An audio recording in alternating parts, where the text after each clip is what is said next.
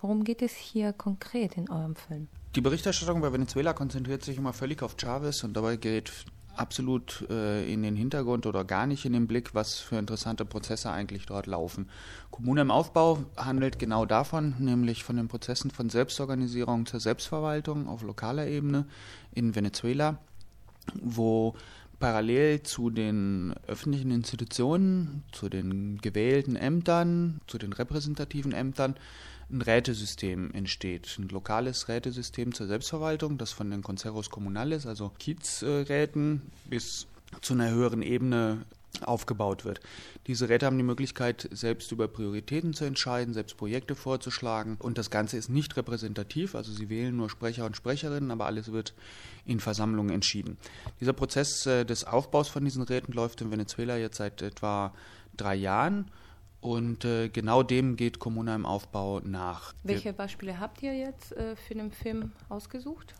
Wir filmen zunächst mal in einem armen Stadtteil in Caracas, in Magallanes de Catia.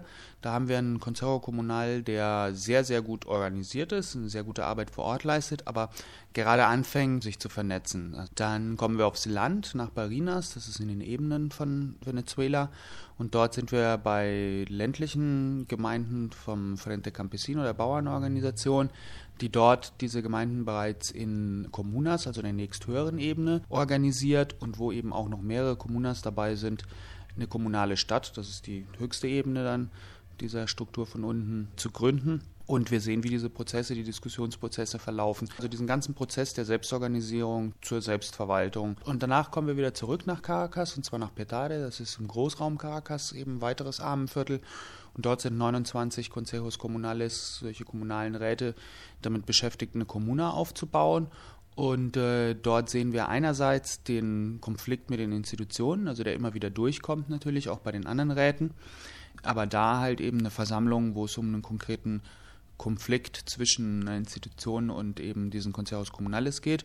Und wir können auch beobachten, wie andererseits wiederum auch eine institutionelle Unterstützung dafür stattfindet, dass äh, Dienstleistungen von den Gemeinschaften lokal übernommen werden als Genossenschaften oder beziehungsweise als Unternehmen sozialer Produktion. Das heißt, es ist keine Genossenschaften, es hängt nicht mit Privatbesitz oder sowas zusammen, sondern äh, ist alles unter der lokalen Kontrolle der Leute.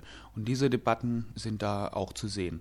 Wie gesagt, was natürlich diesen ganzen Versuch durchzieht, ist die Frage, Staat und Autonomie. Also geht das zusammen überhaupt? Und daraus entstehen natürlich alle möglichen Konflikte.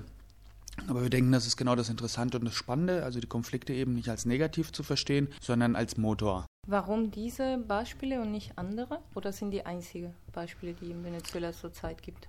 Nein, es gibt etwa 30.000 Conseros Comunales im ganzen Land. Das Ministerium für Kommunas begleitet über 100 Kommunas im Aufbau. Die Frente Campesino begleitet über 70 Kommunas im Aufbau und zwei kommunale Städte. Offiziell gibt es bisher eigentlich weder Kommunas noch kommunale Städte. Also für Kommunas gibt es zumindest schon eine Vorgehensweise von den Institutionen, für kommunale Städte nicht mal das weil das alles noch im Aufbau ist. Gleichzeitig aber zum Beispiel sagt die Frente Campesino, wir haben Kommunas und wir haben auch schon mindestens eine kommunale Stadt. Und das ist uns egal, ob das Ministerium sagt, dass es das gibt oder nicht, sondern äh, wir funktionieren als solches und damit arbeiten wir politisch als solches. Obwohl es relativ jung ist, also die Conseros Comunales sind als Initiative von unten entstanden, ab Mitte 2005. Das Gesetz dazu folgte erst ein Jahr später. Also es hat sozusagen die Regierung aufgegriffen, was an der Basis lief und hat dann eben dieses Gesetz dazu gemacht. Das ist auch nochmal reformiert worden, gerade erst vor ein, zwei Monaten, äh, nachdem halt eben zweieinhalb Jahre Erfahrung gezeigt haben, wo Schwächen da drin liegen. Die Finanzierung ist natürlich wichtig für diese Concertos Comunales. Also ohne Zugriff auf Finanzen zu haben, wäre natürlich die ganze Frage der Entscheidungen, die genommen werden können, eine Farce. Also wenn du zwar entscheiden darfst, aber keinen, keinen Zugriff auf Finanzen hast, dann wäre das mit Selbstverwaltung ziemlich absurd. Gleichzeitig aber andersrum besteht bei der Finanzierung immer die Gefahr der Kooptation, also dass die Basisorganisierung anfängt, wie ein verlängerter Arm des Staates oder der Institutionen zu handeln. Und diesen, diesen Seiltanz zu gehen, äh, das ist das, was in Venezuela gerade, gerade versucht wird. Was wurde dann in dieser Verbesserung des Gesetzes äh, hervorgehoben? Welche Konflikten sind rausgekommen, die man verbessern musste durch den Gesetz? Also es sind eine ganze Reihe Veränderungen, die da stattgefunden haben. Und zu den wichtigsten gehört zum Beispiel, dass vorher die Finanzinstitution hieß kommunale Bank. Also es war keine wirkliche Bank, sondern eben eine aus mehreren Personen bestehende Instanz, die die Gelder verwaltet hat. Und die musste bisher die Form einer Kooperative annehmen. Also die hat sie nach dem kooperativen Gesetz gerichtet. Also eine Ko Kooperative ist, ist jetzt nicht schwer zu gründen, aber natürlich hat gewisse bürokratische Implikationen, die nicht unbedingt sein müssen für einfach eine Verwaltung der Finanzen von einem Concerto Kommunal. Das ist mittlerweile ersetzt worden in der neuen Gesetzesform, ist von einem Finanzkomitee die Rede, das sehr unterschiedlich aussehen kann. Also Hauptsache es ist eben kontrollierbar und transparent. Im alten Gesetz war formuliert, dass die Wahl der Sprecher und Sprecherinnen von den Concertos Comunales in den Versammlungen selbst läuft. Das ist de facto fast nie so gemacht worden. Also fast alle haben ihre Wahlen als richtige Wahlen mit Urnen und Wahlzetteln organisiert über den ganzen Tag, um dadurch die Beteiligung in ihren Stadtteilen zu erhöhen. Das ist zum Beispiel auch verändert worden, so dass beide Möglichkeiten jetzt auch gesetzlich offen stehen. Also, wie gesagt, gewählt werden Sprecher und Sprecherinnen, also nicht repräsentative Ämter, die keine Entscheidungen treffen dürfen. Die Entscheidungen laufen weiterhin in den Versammlungen. An den Finanzierungsmodalitäten ist was verändert worden. Es, äh, und es ist interessant, dass äh, zum Beispiel jetzt nach den neuen Regelungen stehen von aus den Fonds, äh, dem De Dezentralisierungsfonds, also das ist ein großer Fonds, der geschaffen wurde schon vor Jahren, aber sich mittlerweile gewandelt hat, um Gelder zu dezentralisieren, also sprich auf die lokale und regionale Ebene umzuschichten von der staatlichen Ebene. Und da ist zum Beispiel eingeführt worden, dass 30 Prozent all dieser Gelder gehen an die Concertos Comunales und äh, der Rest wird zwischen Regionen und, und äh, Städten aufgeteilt. Es ist zum Beispiel ein Gremium eingeführt worden, um die Sprecher zu koordinieren, Sprecher und Sprecherinnen. Also das hat es de facto natürlich gegeben. Mittlerweile gibt diese Figur sozusagen als Gremium der Sprecher und Sprecherinnen geschaffen worden, äh, um eben ja eine legale Basis für diesen Austausch zu haben. Den Film habt ihr schon gezeigt in, in den Kommunen, wo ihr gedreht habt. Wie ist das angekommen? Ja, es war sehr gut.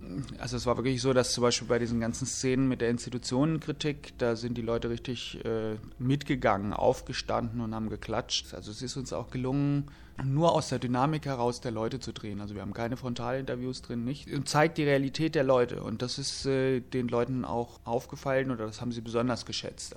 Also bei Sachen, die man in irgendwelchen kurzen Reportagen oder in anderen Filmen über die Concertos Comunales nicht unbedingt sieht und schon mal gar nicht in dieser Form. Und von daher ist der Film wirklich also sehr, sehr gut angekommen. Wir haben auch mit dem Kulturinstitut die Vereinbarung getroffen, dass eben die ganzen Communities den dort kostenlos kopieren können, um ihn aufzuführen. Also Sie können damit was anfangen, können Sie darauf aufbauen und äh, arbeiten. Oh ja, auf jeden Fall. Also es gibt äh, verschiedene Vorschläge und Interesse von verschiedenen Organisationen, um den Film für ihre ja, politische Arbeit und Schulungsarbeit zu benutzen in den Gemeinden selbst. Ich denke, wichtig ist eben auch genau wirklich, das mit diesen, mit diesen Konflikten zu sehen. Also zum einen, damit den Leuten klar wird, dass eben diese Konflikte normal sind und dass äh, sie auch wichtig sind zu führen. Und das ist, glaube ich, in, in Venezuela besonders wichtig, da Venezuela ganz stark von so einem Harmonie äh, Bedürfnis geprägt ist, was äh, auch eben zusammenhängt mit dem wirtschaftlichen Modell mit dem politischen Modell, was es lange Zeit gab, wo im Prinzip eigentlich jeder Konflikt gekauft oder über, ja, befriedet wurde. Also entweder Repression bekommen hat, aber die erste Option war sozusagen, die Leute zu kaufen und zu versuchen, eben das so alles zu befrieden. Und es herrscht eben von, aus dieser Kultur heraus ein ganz starkes Harmoniebedürfnis.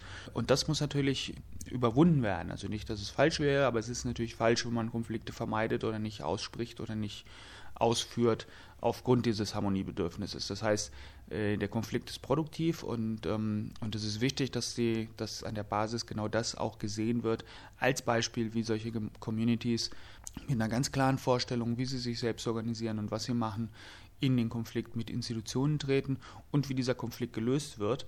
Und eben auch zu sehen, dass es trotz aller Gegensätzlichkeiten oder Probleme mit Institutionen auch interessant ist zu sehen, dass sich die Institutionen und die hohen Leitenden, die stellen sich dem Konflikt. Also die müssen in die Communities gehen und die müssen mit den Versammlungen sich auseinandersetzen, sich die Kritik anhören drauf, und zu gucken, wie sie eben darauf reagieren und darauf eingehen.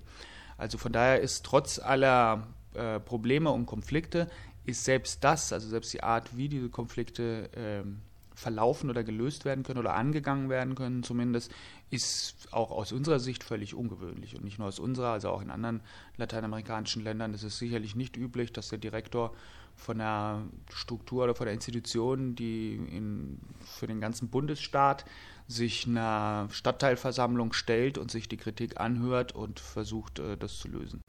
Ihr habt aber schon andere Filme zu Venezuela gedreht. Kommuna im Aufbau ist unser dritter Film zu Venezuela.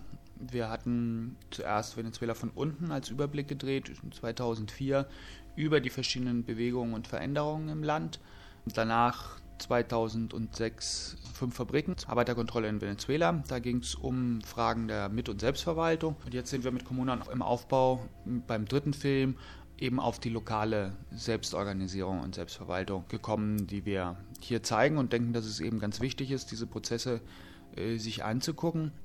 Nicht nur, weil sie mit zu den spannendsten Suchbewegungen gehören für eine alternative Gesellschaft, aber auch, weil von Venezuela ein völlig falsches Bild hier besteht.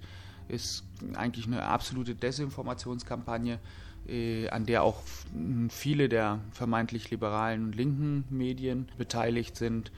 Und ähm, ich denke, es handelt sich im Fall von Venezuela um die äh, größte mediale Desinformationskampagne seit dem Vietnamkrieg, die da läuft auf internationaler Ebene.